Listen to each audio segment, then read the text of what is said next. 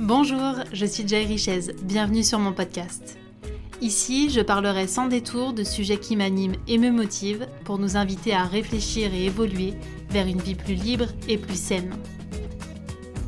À travers mon regard de coach holistique, mentor, femme inspirée, femme de caractère, on va bousculer les codes et on va s'éveiller avec courage et sincérité. Ces deux vertus seront le leitmotiv de ce podcast pour avoir le cran de vivre une vie qui nous ressemble et arrêter les fausses excuses. Je vous souhaite une très belle écoute.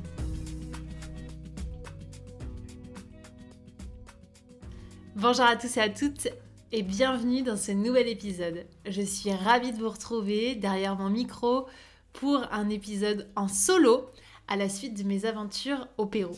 Parce que je ne sais pas si vous avez suivi les épisodes de podcast, mais je suis rentrée il y a quelques semaines de mon voyage en solo au Pérou avec mon sac à dos, où je suis restée un mois principalement dans le sud du pays. Alors si vous n'avez pas l'âme d'un voyageur ou d'un aventurier, restez ici parce que, comme d'habitude, je vais me servir de mes expériences de vie que je vais remettre en perspective pour que ça puisse faire écho à votre propre quotidien, votre propre vie. Dans cet épisode, on va parler de solitude, d'engagement, d'abandon. On va aussi parler des histoires qu'on se raconte, des croyances que l'on peut avoir. Et on va évidemment parler de repères pour re-questionner nos normes en termes de rapport à soi et puis peut-être en termes de rapport à la vie. Alors pour commencer, je voudrais remettre les choses dans leur contexte. Ce qu'il faut savoir, c'est que je voyage depuis l'âge de 8 ans et que sur les dernières années, c'est-à-dire à peu près 10-15 ans, je suis à l'origine de l'organisation des voyages que je fais. Quand je dis organisation, ça passe par tout ce qui est vraiment contractuel, réservation des billets d'avion, de train, de bus, réservation des hôtels ou le fait de trouver des auberges, des endroits où dormir chez l'habitant, des homestays, etc mais aussi tout ce que l'on peut visiter ou toutes les expériences que l'on peut vivre. C'est-à-dire que je suis moteur dans le voyage et malgré le fait que je suis souvent accompagnée, soit d'amis, soit de la famille, soit d'un conjoint, eh bien, je me rends compte que je suis forcément leader dans le cadre d'un voyage. Et le fait d'être seule, là, ça m'a vraiment permis de remplir cette envie et ce besoin de contrôler ce qui allait se passer pour moi. Sauf que, comme vous vous en doutez, la vie a toujours d'autres plans pour nous que l'on n'imagine pas. Donc malgré que mon itinéraire soit hyper bien ficelé et que je sache exactement où je devais aller, quand, comment, pourquoi, eh bien il y a eu des aléas. Et ces aléas, ils permettent aussi de prendre du recul sur cette envie de tout contrôler. Ensuite, la seconde chose qu'il faut savoir, c'est que c'est le premier voyage que je fais aussi loin et aussi longtemps en solo. Et quand je dis en solo, ça veut pas dire juste je prends l'avion avec mon sac à dos et j'arrive sur place, je retrouve des gens. Là, j'étais en solo de A à Z et mon intention, c'était d'y rester. C'est-à-dire que je ne suis pas allée dans des auberges de jeunesse, je ne suis pas allée dans des soirées pour rencontrer des personnes, et je ne suis pas allée dans des endroits finalement, entre guillemets, pour me faire des amis. C'est-à-dire que c'était un voyage placé sous le signe de l'introspection, et le fait d'être au contact de l'autre, en tout cas de l'autre touriste, ne m'intéressait pas vraiment. J'avais envie d'être au contact des locaux, de comprendre la culture péruvienne, d'en apprendre aussi davantage sur moi sur comment je me comporte quand je suis finalement livrée à moi-même. Et euh, le fait de faire cette expérience sur un mois dans un pays que je ne connais absolument pas avec des codes qui n'ont rien à voir avec moi, vous allez voir que ça m'a appris énormément de choses. En tout cas, ce que je voudrais souligner, c'est que on peut très bien voyager en solo, mais ne pas rester seul. Et c'est vraiment l'un des apprentissages de ce séjour, c'est que la solitude est vraiment propre à chacun et qu'elle peut aussi être un prétexte pour pouvoir rencontrer d'autres personnes. Et donc du coup, elle devient non pas une source d'inspiration pour soi, mais un prétexte à la rencontre. C'est-à-dire que pour moi, dans mon cas en tout cas, voyager seul, ça voulait dire voyager main dans la main avec moi. Et pour ça, ça veut dire ne pas se reposer sur un groupe ou d'autres personnes. Ça ne veut pas dire que je suis totalement fermée à recevoir des conseils, à rencontrer des personnes dans des excursions, etc. Ça veut simplement dire que j'accepte et j'accueille que cette solitude vienne me challenger. Et j'ai rencontré des personnes qui m'ont fait écho justement sur ce rapport à la solitude que j'ai déjà évoqué maintes et maintes fois par différents angles, parce que la solitude, elle se manifeste dans le cadre d'une rupture, elle se manifeste lors d'un voyage, lors d'une perte d'un proche, lors d'un changement de travail, d'un déménagement. En fait, à plein de moments, on peut se retrouver seul. Mais pour moi, il y a une vraie différence entre se retrouver seul et faire face à la solitude. Pour que ce soit clair pour vous, pour moi, être seul, c'est quelque chose que l'on subit. Je suis célibataire, mon conjoint est en déplacement, je viens d'arriver dans une nouvelle ville, je commence une nouvelle activité, un nouveau job. En fait, être seul, c'est tous les moments où on n'est pas accompagné de quelqu'un que l'on connaît. Voilà, ça pour moi, c'est je suis seule à cause des circonstances. Et pour moi, la solitude, on va à sa rencontre. Par exemple, si on a envie d'aller voir un film au cinéma, eh bien, on y va sans même proposer à d'autres personnes de nous accompagner. Si on a envie d'aller tester le dernier plat du restaurant qu'on adore, Pareil, on prend notre réservation et on y va en solo. Si on a envie de faire une balade, si on a envie de faire un voyage qu'on a toujours rêvé, ben finalement, on n'attend pas des circonstances pour pouvoir y aller et on n'attend pas une personne en particulier.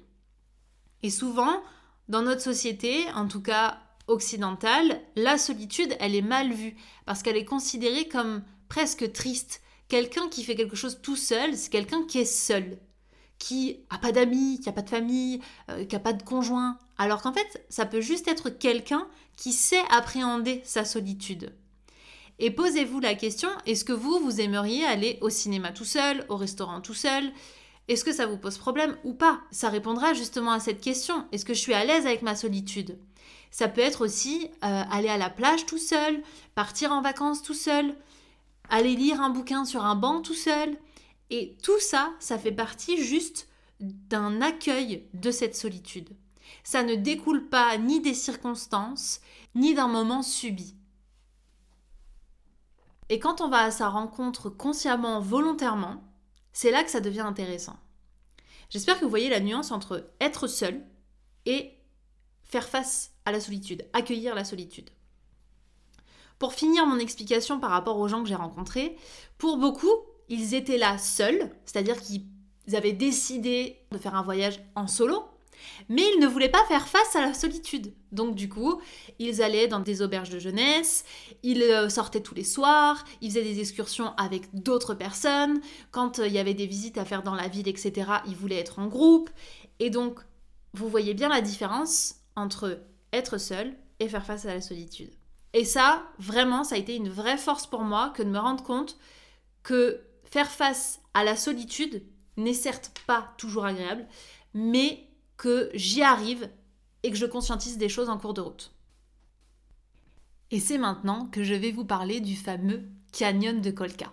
Donc si vous me suivez sur les réseaux sociaux, j'en ai parlé parce que pour moi le canyon de Colca, ça restera l'une des aventures les plus challengeantes de ma vie et des plus apprenantes de toute ma vie. Alors vraiment, je suis reconnaissante d'avoir vécu les choses comme ça. Et je me fais un plaisir de vous les raconter parce que bah là je suis bien au chaud chez moi, tranquille, à mon bureau.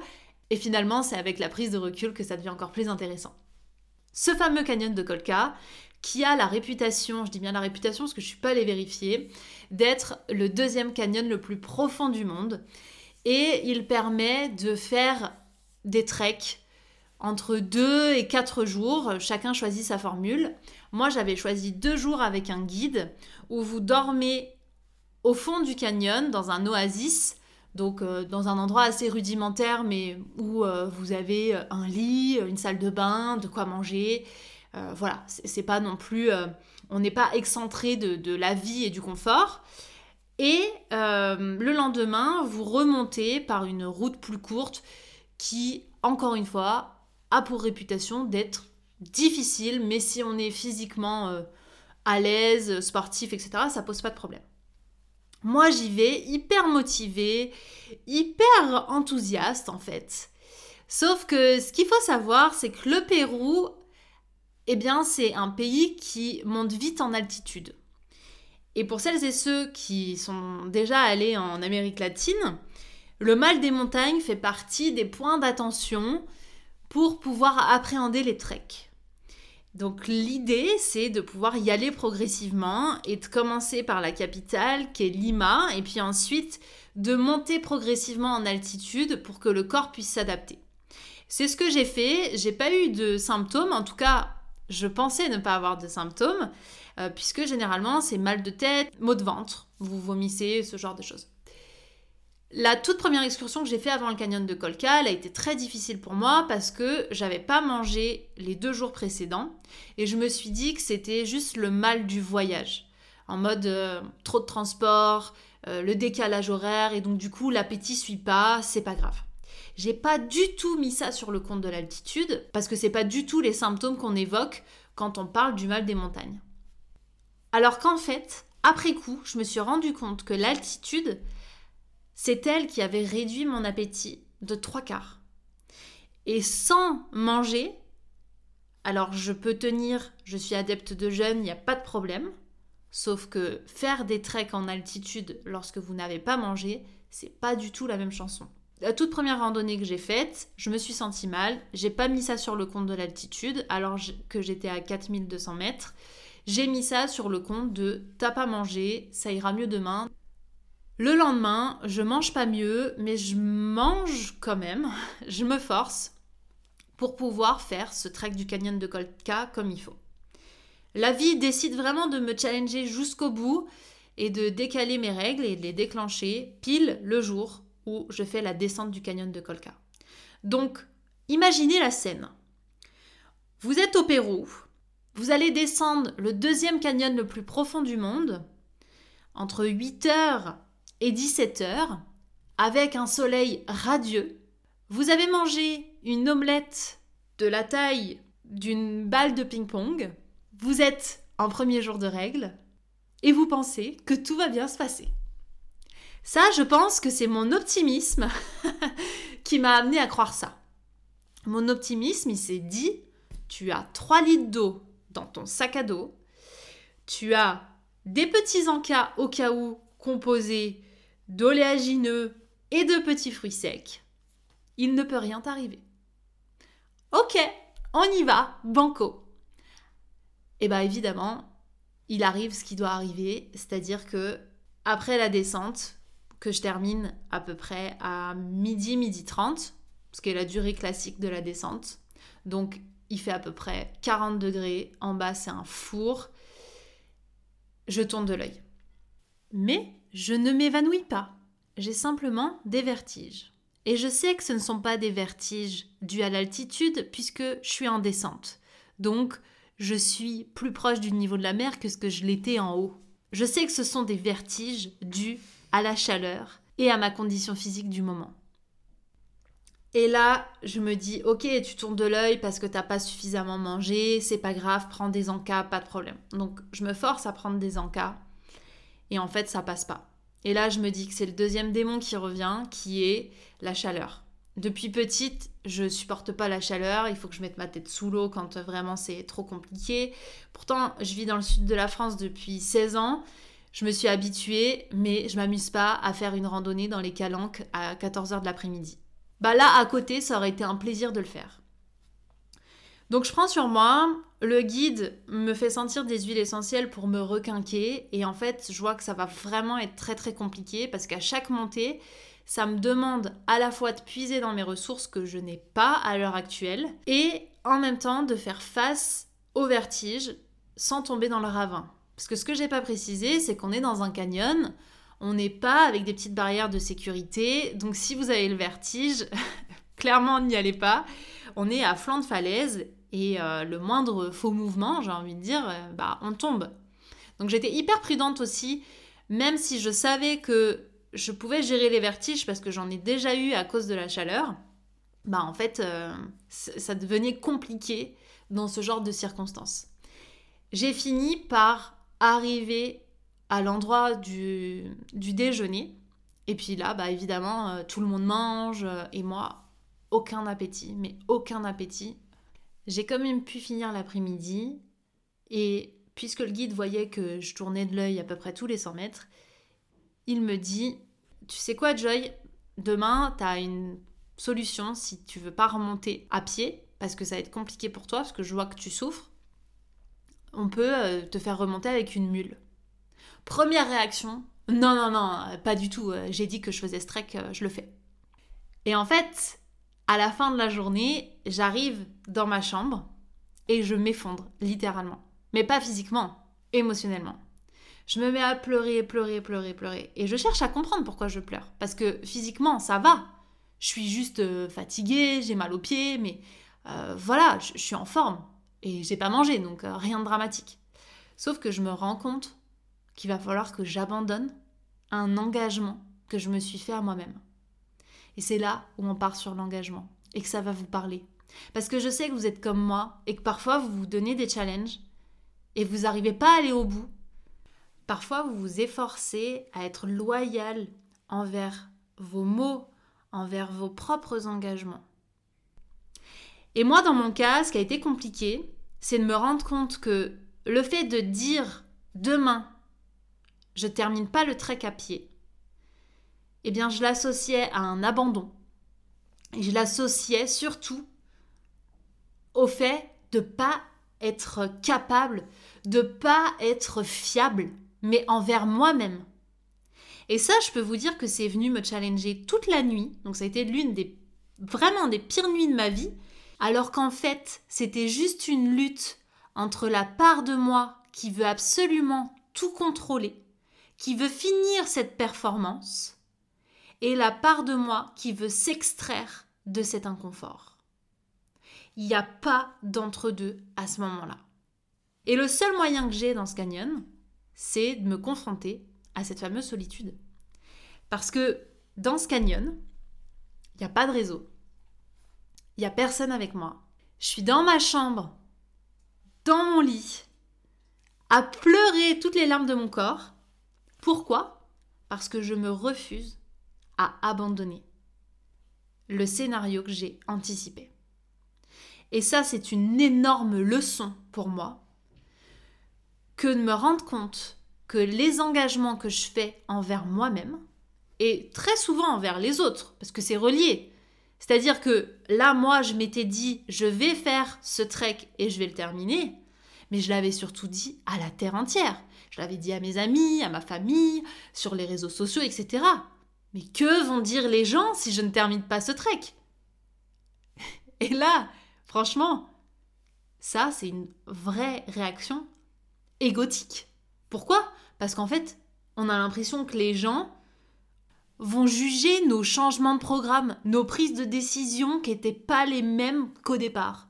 Et quand bien même ils se permettent de juger votre abandon, eh bien qu'est-ce qu'on en a à faire? C'est entre moi et moi que ça se joue. Donc là, c'était vraiment une sorte de combat entre mes croyances. Le fait d'abandonner est égal t'es nul, t'es pas capable, t'es pas fiable, si je résume.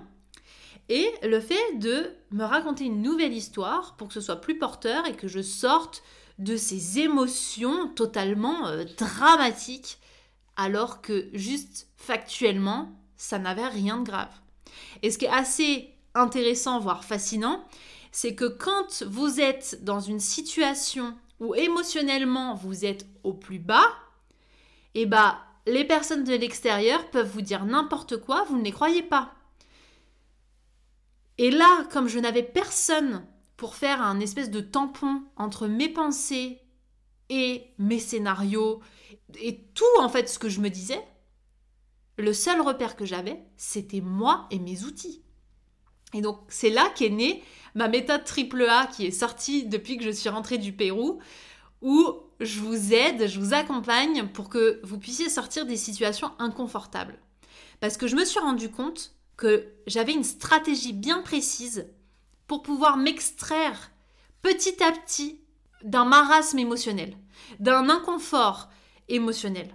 D'une situation où vraiment je suis pas à l'aise et où je sens que mon dialogue intérieur, il est totalement à la rue, voire disproportionné. Et cette méthode-là, je l'ai éprouvée dans ce canyon en me disant, ok, on va revenir sur les faits. C'est quoi les faits? Et les faits, ils étaient hyper positifs, c'est-à-dire que je venais de faire la première journée du trek, j'avais certes pas mangé, j'étais en premier jour de règle, euh, il faisait hyper chaud, et en même temps, pas de problème, j'ai fini la journée en vie, je suis pas tombée. J'ai conscientisé aussi quelle émotion ça générait en moi. Bah, ça génère de la colère, ça génère de la tristesse, ça génère de la déception. Ok, comment tu peux gérer ça? Bah là, j'ai géré ça en pleurant. Donc j'ai pleuré, j'ai pleuré, j'ai pleuré, j'ai pleuré. J'ai écrit aussi, j'ai beaucoup, beaucoup écrit pendant ce voyage pour essayer de conscientiser ce que j'étais en train de me dire, à quoi ça faisait référence, quelle, quelle part de moi était en train de s'exprimer. Donc c'est là que je me suis rendu compte qu'il y avait beaucoup d'ego et que le fait de juger mon ego n'aurait servi strictement à rien, qu'il fallait simplement que je le reconnaisse, que je reconnaisse que c'était compliqué pour moi de me désengager, mais avec moi-même surtout, et que le fait de dire à mon guide demain on va remonter avec la mule, mais je peux vous dire que toute la soirée ça m'est resté en travers de la gorge. Et je me suis vue regarder différents événements de ma vie où j'ai pas réussi à me désengager parce que, encore une fois, il y avait cette croyance derrière. Si tu te désengages, on va penser que tu es une personne pas fiable. On va penser, et tu vas penser de toi, que tu es nul, que tu n'es pas capable, etc., etc. Et là, le monologue s'active et nous renvoie à une recherche de repères. Et dans ma recherche de repères, ce qui a été assez marrant, en tout cas pour mon entourage, pas trop pour moi sur le coup, c'est que je me suis raccrochée à des choses juste connues. Bancales, mais connues. Alors c'est le moment où vous pourriez envoyer un message à tous vos ex. C'est le moment où vous pourriez appeler votre mère en mode Maman, viens me chercher s'il te plaît. Et c'est le moment où vous vous dites Mais je veux rentrer chez moi. Et le fait de me rendre compte de ça, une fois que j'étais sortie du canyon, bah, ça m'a fait beaucoup rire. Parce que d'un point de vue objectif, j'ai aucune envie de rappeler mes ex. J'ai aucune envie de rentrer chez moi et j'ai aucune envie d'appeler ma mère. Mais mon mode survie m'invite à ça. Mon mode survie, quand j'ai plus de repères, c'est-à-dire personne autour de moi, plus de réseau, plus d'énergie vitale, plus de raison, puisque mes émotions prennent totalement le pas, eh bien je cherche du connu. Et parfois dans ce connu, il y a énormément d'inconfort. Mais à ce moment-là, ça n'a aucune importance. Ce que je veux, c'est du connu. Et c'est hyper intéressant de conscientiser que quand il n'y a plus de repères, quels qu'ils soient, notre cerveau nous invite à revenir à notre zone de connu. Même si notre zone de connu, elle est moisie. Même si notre zone de connu, dans la vie réelle, quand on a des émotions stables, on n'en veut pas. Donc là, c'était un exercice, en tout cas je l'ai pris comme tel, comme une espèce d'épreuve, façon Colanta, où je devais, moi, devenir mon propre repère. Et pour devenir son propre repère, il faut avoir le courage de regarder les émotions qu'on est en train de vivre il est nécessaire aussi d'avoir le courage de plonger dans une zone inconnue, où on ne contrôle rien, même si cette zone plus tard, elle deviendra une zone d'apprentissage. Et il faut avoir la sincérité de se demander quel est le message. Et le message, moi, qui m'était transmis, c'est arrête tes conneries. Si tu te désengages, tout le monde s'en fout et accepte d'être déçu de toi. Accepte d'être déçu que ce que tu as prévu, ça n'arrive pas. Accepte que tu n'as pas le contrôle sur la vie dans les moindres détails. Et ça, ça a été une leçon monumentale parce que ça va me servir pour toute ma vie. Et le lendemain, lorsque je me retrouve sur cette mule à qui je confie ma vie, qui elle remonte par la route courte que j'étais censée faire à pied, qui est aussi à flanc de falaise. Je me dis, mais waouh Ok, il en a fallu du courage pour à la fois que tu admettes de te retrouver sur cette mule et en même temps, j'étais reconnaissante d'avoir fait ce choix parce que j'étais encore pas bien. Je savais que les vertiges seraient revenus. En fait, j'ai joué la prudence, mais j'ai surtout joué l'écoute de moi-même.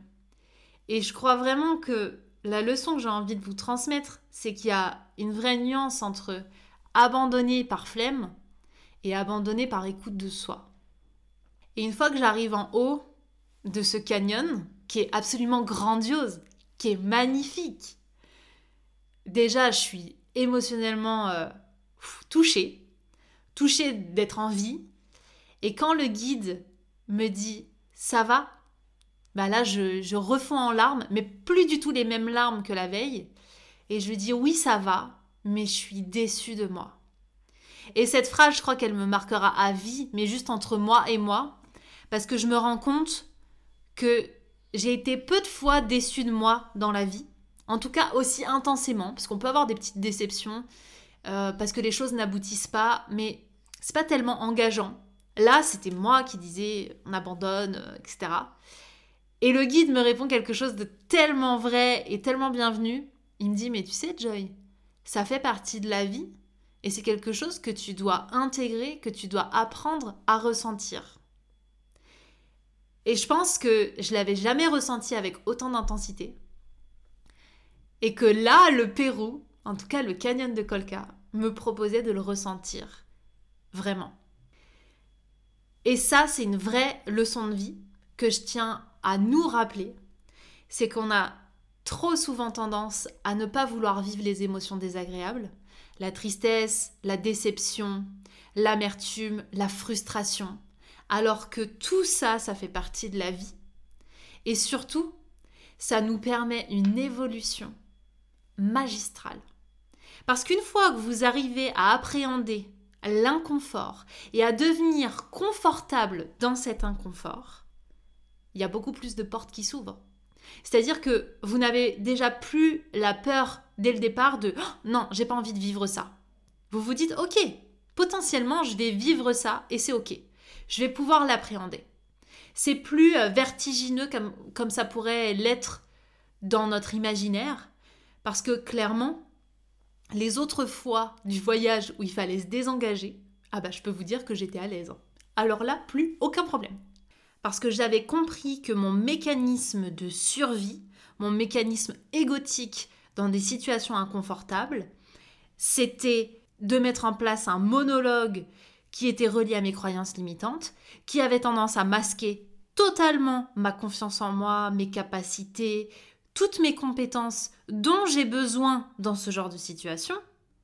Et qu'en fait, grâce à la méthode AAA que j'ai expérimentée dans ce canyon, je pouvais totalement me détacher de l'émotionnel pour revenir à des faits, pour revenir à de la gratitude et pouvoir prendre des décisions cohérentes, pouvoir enfin m'écouter.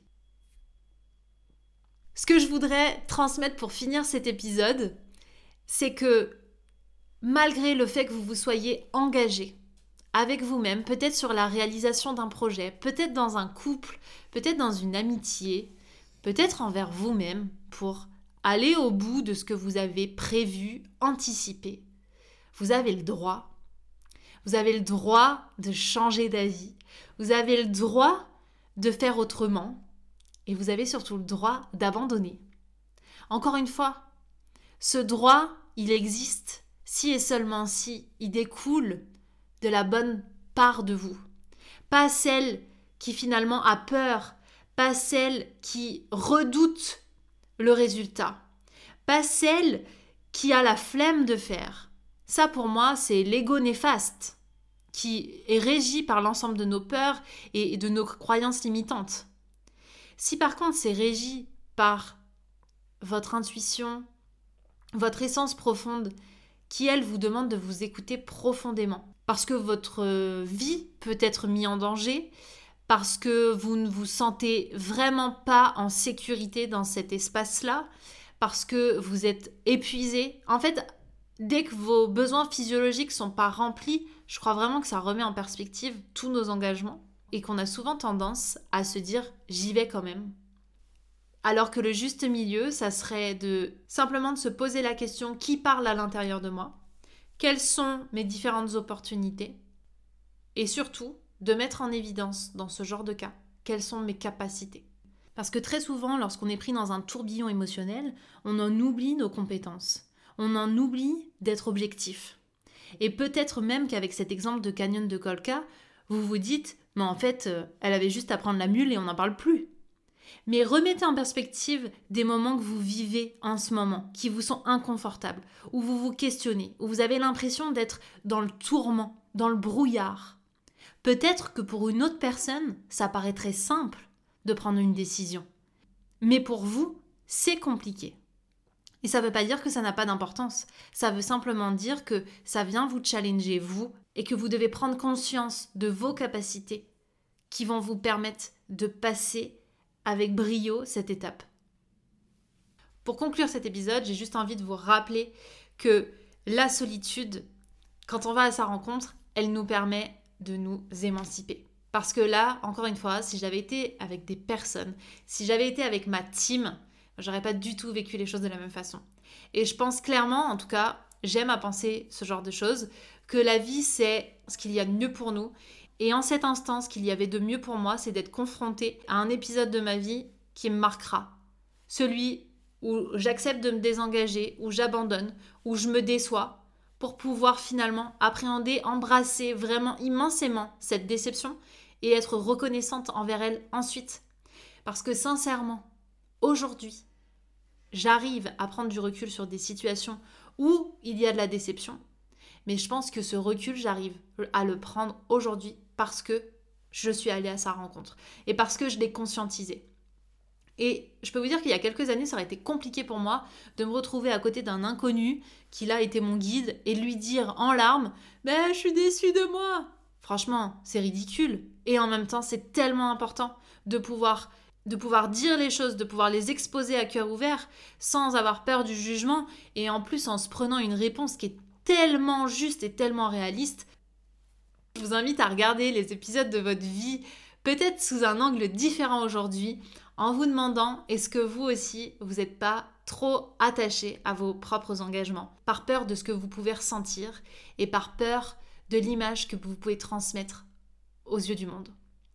Je vous souhaite une très belle réflexion et si vous avez envie de découvrir la fameuse méthode AAA, que j'aurais peut-être dû appeler la méthode Canyon de Colca, eh bien vous pouvez la retrouver dès maintenant et gratuitement sur mon site. Je vous mets le lien direct dans la description.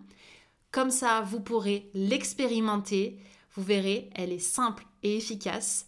Trois étapes pour que vous arrêtiez de subir les inconforts, quels qu'ils soient que ce soit en lien avec un projet, avec une personne, avec un contexte.